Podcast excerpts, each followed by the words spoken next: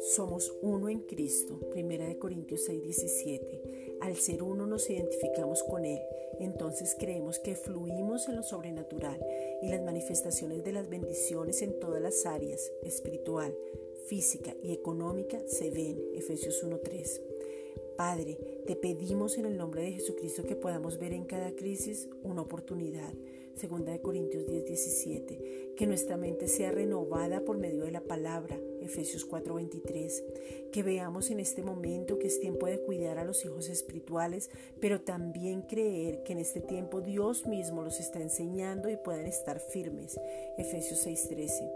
La pasión es hacer una cosa una y otra vez y repetirla y querer volver a hacerla. Tenemos pasión por tu presencia, por tener intimidad. Tú no tienes hijos favoritos, tú tienes hijos íntimos. Salmo 51.6. Te pedimos, Padre, en el nombre de Jesucristo, que nuestra pasión sea Cristo, poder tener más intimidad, comunión, revelación, relación, adoración, palabra, gracia y nada de mezclas. Padre, en el nombre de Jesucristo te pedimos que alumbre los ojos del entendimiento, Efesios 1, 17 al 23, que tengamos la eficacia de la gracia, la abundancia de la gracia, Romanos 5, 17, la revelación de tu poder para poder reinar en vida.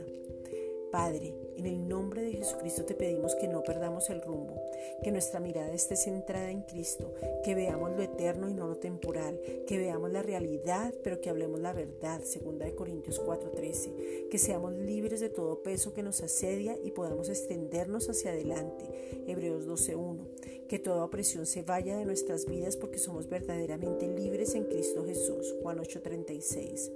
Padre, en el nombre de Jesucristo, que como iglesia cada uno no perdamos el rumbo. Ahora somos el cuerpo de Cristo y permanecemos perfectos en unidad. Juan 17, 23. Gracias, Padre.